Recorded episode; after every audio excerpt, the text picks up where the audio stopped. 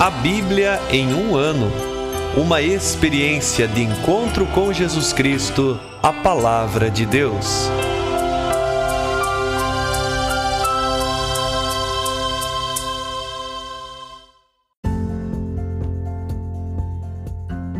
Olá, eu sou Antônio, seminarista da Diocese de Ponta Grossa, no Paraná. Você está ouvindo o podcast A Bíblia em um Ano. Usando um plano de leitura cronológico, vamos ler a Bíblia inteira em 365 dias, descobrindo como a história da salvação se desdobra e se atualiza em nossas próprias vidas e na vida da Igreja. Estamos usando a Bíblia Católica com a tradução oficial da Conferência Nacional dos Bispos do Brasil. Você pode acessar o plano de leitura completo por meio de um link que você encontra na página do Instagram abiblia.em um ano ou no facebook.com barra seminariopg. Inscreva-se nesse podcast por meio da plataforma que preferir para receber as notificações diárias dos nossos episódios.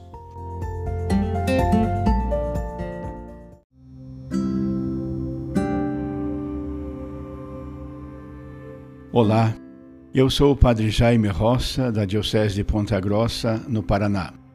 Antes de iniciarmos a leitura e a escuta dos textos bíblicos propostos para hoje, peçamos que, pela ação de Deus, a Sua palavra frutifique em nossas vidas.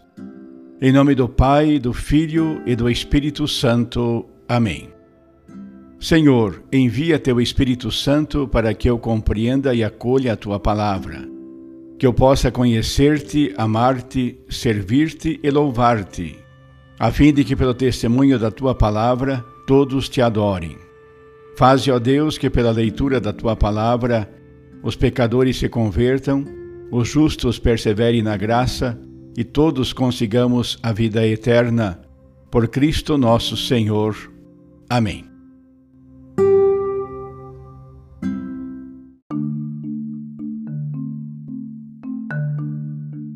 Hoje é o dia 92 do nosso podcast A Bíblia em um Ano e continuaremos com os capítulos 10, 11 e 12 do Evangelho de João, também o Salmo 120. João capítulo 10 Em verdade, em verdade vos digo, quem não entra no redil das ovelhas pela porta, mas sobe por outro lugar, esse é ladrão e assaltante. Quem, porém, entra pela porta é o pastor das ovelhas. Para este o porteiro abre, as ovelhas escutam a sua voz, ele chama cada uma pelo nome e as leva para fora. E depois de conduzir para fora todas as que são suas, ele caminha à frente e as ovelhas o seguem, porque conhecem sua voz. A um estranho, porém, não seguem, mas fogem dele, porque não conhecem a voz dos estranhos. Tal foi a comparação que Jesus lhes propôs, mas eles não entenderam o que ele queria dizer. Então Jesus tornou a falar: Em verdade, em verdade vos digo: eu sou a porta das ovelhas. Todos quantos vieram antes de mim são ladrões e assaltantes, mas as ovelhas não os escutaram. Eu sou a porta. Quem entrar por mim será salvo. Entrará e sairá, e encontrará pastagem. O ladrão vem só para roubar, matar e destruir. Eu vim para que tenham vida e a tenham em abundância. Eu sou o bom pastor. O bom pastor dá sua vida pelas ovelhas. O mercenário, que não é pastor e a quem as ovelhas não pertencem, vê o lobo chegar, abandona as ovelhas e foge, enquanto o lobo as ataca e as dispersa. De fato, ele é apenas um mercenário e não se importa com as ovelhas. Eu sou o bom pastor. Eu conheço as minhas ovelhas e elas me conhecem, assim como o Pai me conhece e eu conheço o Pai. Eu dou minha vida pelas ovelhas. Tenho ainda outras ovelhas que não são deste redil. Também a essas devo conduzir, e elas escutarão a minha voz, e haverá um só rebanho e um só pastor. É por isso que o Pai me ama, porque dou a minha vida para retomá-la. Ninguém me tira a vida, mas eu a dou livremente. Eu tenho autoridade para dá-la e autoridade para retomá-la. Tal é o mandamento que recebi de meu Pai. Essas palavras causaram novamente divisão entre os judeus. Muitos deles diziam: Ele tem um demônio, perdeu o juízo, por que o escutais? Outros diziam: Essas palavras não são de alguém que tem um demônio. Acaso um demônio pode abrir os olhos aos cegos? Celebrava-se a festa da dedicação em Jerusalém. Era inverno. Jesus andava pelo templo no pórtico de Salomão. Os judeus o rodearam e disseram-lhe: Até quando nos deixarás em suspenso? Se tu és o Cristo, dize-nos abertamente. Jesus respondeu: Eu já vos disse, mas vós não credes. As obras que eu faço em nome do meu Pai dão testemunho de mim. Vós, porém, não credes, porque não sois das minhas ovelhas. Minhas ovelhas ouvem a minha voz, eu as conheço e elas me seguem. Eu dou a elas a vida eterna. Elas nunca se perderão e ninguém vai arrancá-las da minha mão. Meu Pai, que as deu a mim, é maior do que todos, e ninguém pode arrancá-las da mão do Pai. Eu e o Pai somos um. De novo, os judeus apanharam pedras para apedrejá-lo. Jesus, porém, lhes disse: Eu vos mostrei muitas obras da parte do Pai. Por qual delas me quereis apedrejar? Os judeus responderam: Não queremos apedrejar-te por uma boa obra, mas por causa da blasfêmia, pois tu, sendo apenas homem, te fazes Deus. Jesus respondeu: Acaso não está escrito na vossa lei: Eu disse, vós sois deuses? Se a escritura que não pode ser anulada chama deuses aqueles a quem foi dirigida a palavra de Deus, por que então acusais de blasfêmia aquele que o Pai consagrou e enviou ao mundo só porque eu disse eu sou filho de Deus? Se não faço as obras do meu Pai, não creiais em mim. Mas se eu as faço, mesmo que não queirais crer em mim, crede nas minhas obras, para que saibais e reconheçais que o Pai está em mim e eu no Pai. Mais uma vez procuravam prendê-lo, mas ele escapou de suas mãos. Jesus se retirou de novo para outro lado do Jordão, para o lugar onde João esteve anteriormente batizando, e lá permaneceu. Muitos foram até ele e diziam: João não fez nenhum sinal, mas tudo o que ele falou a respeito deste homem era verdade, e muitos ali passaram a crer nele. João capítulo 11 Havia alguém que estava enfermo, Lázaro de Betânia, do povoado de Maria e de sua irmã Marta. Maria é quem ungiu o Senhor com bálsamo e enxugou seus pés com os cabelos, e seu irmão Lázaro é quem estava enfermo. As irmãs mandaram avisar Jesus: Senhor, aquele a quem ama está enfermo. Ao ouvir isso, Jesus observou: esta enfermidade não é para a morte, mas para a glória de Deus, a fim de que o Filho de Deus seja glorificado por ela. Jesus amava Marta, sua irmã e Lázaro. Quando então soube que este estava enfermo, permaneceu dois dias no lugar onde estava, mas depois disse aos discípulos: Vamos de novo para a Judéia. Os discípulos disseram-lhe: Rabi, Ainda há pouco os judeus queriam apedrejar-te e agora vai de novo para lá? Jesus respondeu: O dia não tem doze horas? Se alguém caminha de dia, não tropeça, porque vê a luz deste mundo. Mas se caminha de noite, tropeça, porque lhe falta luz. Dito isso, acrescentou: Nosso amigo Lázaro adormeceu, mas eu vou acordá-lo. Os discípulos disseram: Senhor, se dorme, vai ficar curado. Jesus falara da morte de Lázaro, mas os discípulos pensaram que ele estivesse falando do sono. Jesus então falou abertamente: Lázaro morreu, e por causa de vós, a fim de que creiais, eu me alegro por não ter estado lá, mas vamos até ele. Tomé, chamado Dídimo, disse aos outros discípulos: Vamos também nós para morrermos com ele. Quando Jesus chegou, encontrou Lázaro sepultado há quatro dias. Betânia ficava perto de Jerusalém, cerca de uns quinze estádios, e muitos judeus tinham ido consolar Marta e Maria pela morte do irmão. Logo que Marta soube da chegada de Jesus, foi ao encontro dele enquanto Maria ficou sentada em casa. Marta então disse a Jesus: Senhor, se tivesses estado aqui, meu irmão não teria morrido. Mesmo assim, eu sei que, quando pedires a Deus, ele te concederá. Jesus respondeu: Teu irmão vai ressuscitar. Marta disse: Eu sei que ele vai ressuscitar na ressurreição do último dia. Então Jesus declarou: Eu sou a ressurreição e a vida. Quem crê em mim, ainda que tenha morrido, viverá. E todo aquele que vive e crê em mim, jamais morrerá. Crês isto? Ela respondeu: Sim, Senhor, eu creio firmemente que tu és o Cristo, o Filho de Deus, aquele que vem ao mundo. Tendo dito isso, ela foi chamar Maria, sua irmã. Ele disse baixinho: O Mestre está aí e te chama. Ouvindo isso, Maria levantou-se depressa e foi ao encontro de Jesus. Jesus ainda estava fora do povoado, no mesmo lugar onde Marta o encontrara. Os judeus que estavam com Maria na casa e a consolavam, vendo-a levantar-se depressa e sair, seguiram-na, pensando que fosse ao túmulo para chorar. Maria foi então ao lugar onde estava Jesus. Quando o viu, caiu a seus pés e disse-lhe: Senhor, se tivesses estado aqui, meu irmão não teria morrido. Quando Jesus a viu chorar, bem como aos que estavam com ela, comoveu-se profundamente no espírito e ficou conturbado. E perguntou: Onde o pusestes? Responderam: Vem e vê, Senhor. Jesus chorou. Os judeus então disseram: Vede como ele o amava.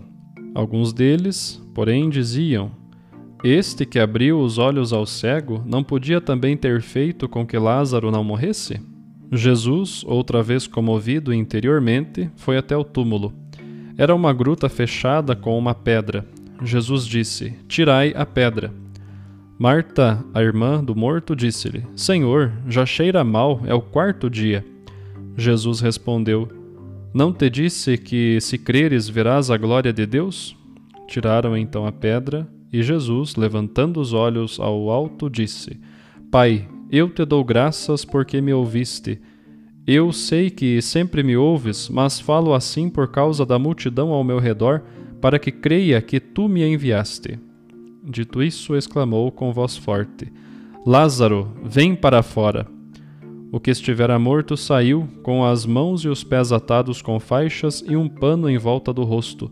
Jesus então disse-lhes: Desatai-o e deixai-o ir. Muitos judeus que tinham ido à casa de Maria, tendo visto o que Jesus fizera, creram nele. Alguns, porém, foram contar aos fariseus o que Jesus fizera. Os chefes dos sacerdotes e os fariseus reuniram então o sinédrio e discutiam: Que vamos fazer, visto que este homem faz muitos sinais? Se o deixarmos continuar assim, todos crerão nele, e os romanos virão destruir nosso lugar santo e a nossa nação. Um deles, chamado Caifás, sumo sacerdote naquele ano, disse-lhes: Vós não entendeis nada, não considerais ser melhor para vós que um só morra pelo povo e não pereça a nação inteira? Caifás não falou isso por si mesmo, mas sendo sumo sacerdote naquele ano, profetizou que Jesus haveria de morrer pela nação. E não só pela nação, mas também para reconduzir à unidade os filhos de Deus dispersos a partir desse dia, decidiram matar Jesus. Por isso, Jesus não andava mais em público no meio dos judeus, mas foi para uma região perto do deserto, para uma cidade chamada Efraim, e lá permaneceu com seus discípulos. A Páscoa dos judeus estava próxima. Muitos da região tinham subido a Jerusalém para se purificarem antes da Páscoa. Procuravam Jesus e no templo comentavam uns com os outros: que vos parece? Será que ele não vem para a festa? Entretanto, os chefes dos sacerdotes e os fariseus tinham ordenado que, se alguém soubesse onde Jesus estava, o denunciasse para que o prendessem. João capítulo 12 Seis dias antes da Páscoa, Jesus foi a Betânia, onde estava Lázaro, que ele havia ressuscitado dos mortos. Lá ofereceram-lhe um jantar. Marta servia e Lázaro era um dos que estavam à mesa com ele. Marta tomou então um frasco de bálsamo de nardo puro e muito caro, ungiu os pés de Jesus e os enxugou com os cabelos. A casa inteira encheu-se com o perfume do bálsamo. Judas Iscariotes, um dos seus discípulos, aquele que haveria de trair Jesus, disse: Por que esse bálsamo não foi vendido por trezentos denários para doar aos pobres? Dizia isso não porque se importava com os pobres, mas porque era ladrão. Ele guardava a bolsa e furtava o que nela se depositava. Jesus, porém, disse: Deixa-a, a fim de que ela o guarde para o dia do meu sepultamento. Os pobres sempre os tendes convosco, a mim, porém, não tendes sempre. Muita gente dentre os judeus soube que Jesus estava em Betânia e foi para lá, não só por causa dele, mas também porque queria ver Lázaro, a quem ele tinha ressuscitado dos mortos. Os chefes dos sacerdotes então decidiram matar também Lázaro, pois, por causa dele, muitos se afastavam dos judeus e passavam a crer em Jesus. No dia seguinte, a grande multidão que tinha subido para a festa ouviu dizer que Jesus estava chegando a Jerusalém apanharam os ramos de palmeiras e saíram ao seu encontro, aclamando: Hosana, bendito aquele que vem em nome do Senhor, o Rei de Israel. Jesus, tendo encontrado um jumentinho, montou nele, como está escrito: Não temas, filha de Sião, eis que vem o teu rei, sentado num jumentinho. Naquele primeiro momento, os discípulos não compreenderam essas coisas, mas depois que Jesus foi glorificado, Recordaram-se que isso estava escrito a seu respeito e que assim lhe tinham feito. A multidão que estivera com ele, quando chamou Lázaro do sepulcro e o ressuscitou dentre os mortos, dava testemunho. Foi por isso que a multidão foi ao seu encontro, porque ouvira dizer que ele tinha feito esse sinal. Os fariseus então comentavam entre si: Estais vendo que nada conseguis? Olhai, o mundo se foi atrás dele. Entre os que tinham subido a Jerusalém para adorar durante a festa, havia alguns gregos.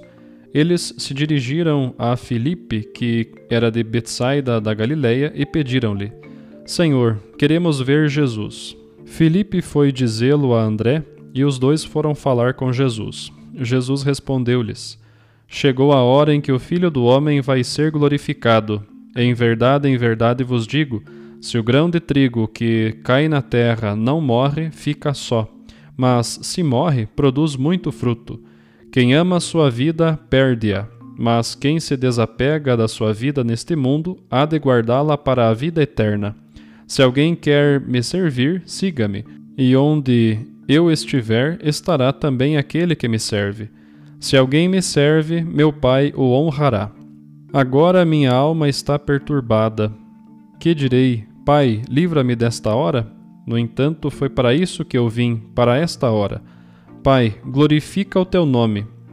Veio então uma voz do céu. Eu já o glorifiquei, e o glorificarei de novo. A multidão que ali estava e ouviu dizia que tinha sido um trovão. Outros afirmavam: Foi um anjo que lhe falou. Jesus respondeu: Esta voz não ressoou por causa de mim, mas por causa de vós. É agora o julgamento deste mundo. Agora o príncipe deste mundo vai ser expulso. Quando eu for elevado da terra, atrairei todos a mim. Ele falava assim para indicar de que morte haveria de morrer. A multidão disse-lhe: Nós ouvimos na lei que o Cristo permanecerá para sempre. Como podes dizer que o filho do homem precisa ser elevado? Quem é esse filho do homem? Jesus então respondeu: por pouco tempo ainda a luz está no meio de vós. Caminhai enquanto tendes a luz, para que as trevas não vos dominem. Quem caminha nas trevas não sabe para onde vai. Enquanto tendes a luz, credes na luz, para vos tornardes filhos da luz. Depois de lhes ter falado assim, Jesus saiu e escondeu-se deles. Apesar de ter feito tantos sinais diante deles, não criam nele. Assim se cumpriu a palavra do profeta Isaías que diz: Senhor, quem creu no que anunciamos? E o braço forte do Senhor, a quem se revelou? Eles não podiam crer, pois Isaías disse também: Cegou-lhes os olhos e endureceu-lhes o coração, para que não vejam com seus olhos, nem compreendam com seu coração, nem se convertam, para que eu os cure. Isaías disse isso porque viu a glória dele e profetizou a seu respeito. No entanto, mesmo entre os chefes, muitos passaram a crer nele, mas não o confessavam por causa dos fariseus, para não serem expulsos da sinagoga. Preferiram a glória dos homens à glória de Deus. Jesus exclamou: Quem crê em mim, não é em mim que crê, mas naquele que me enviou. Quem me vê, vê aquele que me enviou. Eu vim ao mundo como luz, para que todo aquele que crê em mim não permaneça nas trevas. Se alguém ouve as minhas palavras e não as observa, não sou eu quem o julgo, porque não vim para julgar o mundo, mas para salvá-lo. Quem me rejeita e não acolhe as minhas palavras, tem quem o julgue. A palavra que eu falei o julgará no último dia.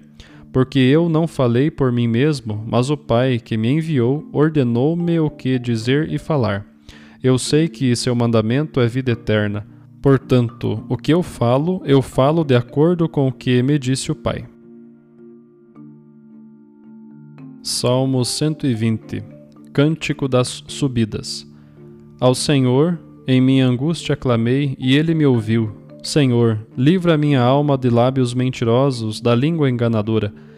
Que te será dado ou acrescentado, ó língua enganadora? Flechas agudas de um guerreiro com lascas de madeira em brasa. Ai de mim que vivo como migrante em Mozoque, morando junto às tendas de Cedar. Muito tempo minha alma conviveu com aqueles que odeiam a paz. Eu era pela paz, mas apenas falava, eles me faziam guerra.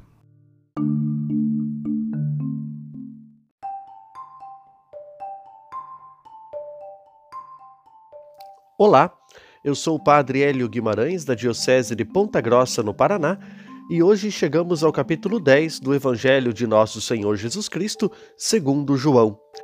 Nos capítulos anteriores, Jesus se apresentou como a água da vida, como a verdade que liberta, como a luz do mundo, o pão da vida, e agora, no capítulo 10, se nos apresenta como o bom pastor o bom pastor que entra pela porta, que é diferente dos mercenários. Jesus está falando aqui daqueles que foram designados para cuidar do rebanho do Senhor, mas é, o pastoreiam em proveito próprio, né? aos doutores da lei, às autoridades de seu tempo e sacerdotes, que esqueceram-se do povo, mas apacentam-se a si mesmo.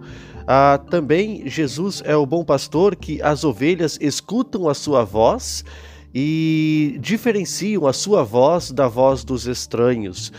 E ele as chama pelo nome, caminha à sua frente e elas o seguem. Nós somos convidados a pensar no contexto de nosso Senhor Jesus Cristo naquela época em que havia diversos rebanhos de ovelhas, de cordeiros e diversos pastores. Eh, todos levavam o seu rebanho para as pastagens, para escolher as melhores pastagens, para escolher as melhores fontes de água, para saciar a sede e matar a fome do rebanho. E ao final da tarde, cada pastor chegava e chamava o seu rebanho, e as ovelhas conheciam a sua voz em meio à voz de tantos pastores e sabiam qual pastor seguir. Assim é Jesus Cristo, aquele de quem as suas ovelhas, o seu rebanho, conhece a sua voz. E nós somos convidados a, no dia a dia de nossa vida, também é irmos nos acostumando com a voz do pastor. Para conhecer a voz do pastor, certamente uma ovelha desde pequenininha começou a ouvi-lo e diferenciar a sua voz, o seu cuidado dos outros pastores ou dos pastores mercenários. Nós também somos convidados a escutar sempre a palavra de Deus. Se eu fico um bom tempo sem o contato com a Sagrada Escritura, se eu fico um bom tempo sem a participação do culto, da Santa Missa, da celebração da minha comunidade, eu vou me distanciando da voz do bom pastor. E no meio de tantas vozes deste mundo, eu corro o risco de me perder. Então é preciso reconhecer a voz de Cristo, nosso pastor. Ele também é o pastor que nos conhece, nos chama pelo nome, cuida de cada um de nós. Precisamos acolher em nossa vida este cuidado de Cristo, o bom pastor, aquele que sempre vai ao encontro da ovelha que se perdeu, aquele que é a porta de acesso para a salvação. Né? E devemos seguir a este Jesus que é o nosso bom pastor. Jesus completa esta passagem do bom pastor dizendo que ele é o pastor que dá a vida pelas ovelhas. Né? E escutamos aqui aquela frase tão importante dos evangelhos: Eu dou a minha vida, ninguém me tira a vida. É de maneira voluntária que nosso Senhor Jesus Cristo dá a sua própria vida para a nossa salvação. E é por isso que ele fala né, desta missão de bom pastor que ele recebeu do Pai para cuidar deste bom rebanho, deste, deste rebanho do Senhor. E aí, então, ouvindo isso, as autoridades daquele tempo quiseram apedrejar Jesus. Uma outra imagem apresentada por Jesus nesse trecho que nós lemos está ali no capítulo 11, na ressurreição de Lázaro. Jesus é a ressurreição e a vida. Né? Existe um jogo ali entre estar dormindo e estar morto, né, com relação à pessoa de Lázaro. Quando Jesus recebe a notícia, Jesus diz: essa doença não leva à morte, mas é para a glória de Deus. Depois, quando falam que Lázaro é, é, está nas últimas, né, Jesus diz: Nosso amigo Lázaro está dormindo, mas eu vou acordá-lo.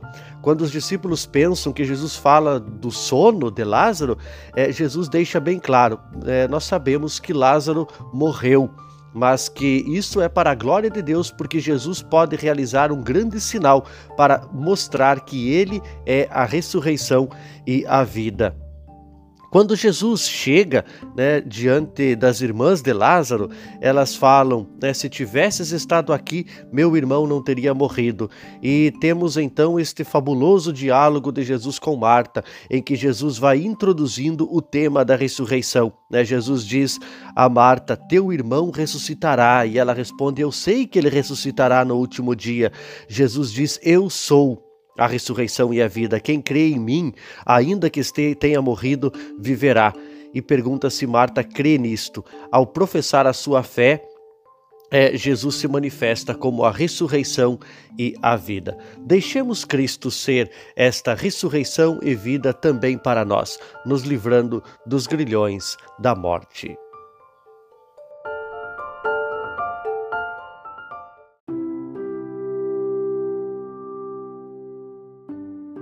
Querido irmão, querida irmã, após a leitura e a meditação da Palavra de Deus contida na Sagrada Escritura, peçamos que o Espírito Santo inspire as nossas ações a partir do mistério de Jesus Cristo, o Verbo encarnado. Oremos. Ó Deus, concedei ao vosso povo alimentar-se cada vez mais da vossa palavra e nela encontrar a fonte da vida por nosso Senhor Jesus Cristo, vosso Filho, na unidade do Espírito Santo. Amém. Quem vos fala é Dom Sérgio, bispo da Diocese de Ponta Grossa, no Paraná. Que desça sobre vós a bênção de Deus Todo-Poderoso, Pai e Filho e Espírito Santo. Amém.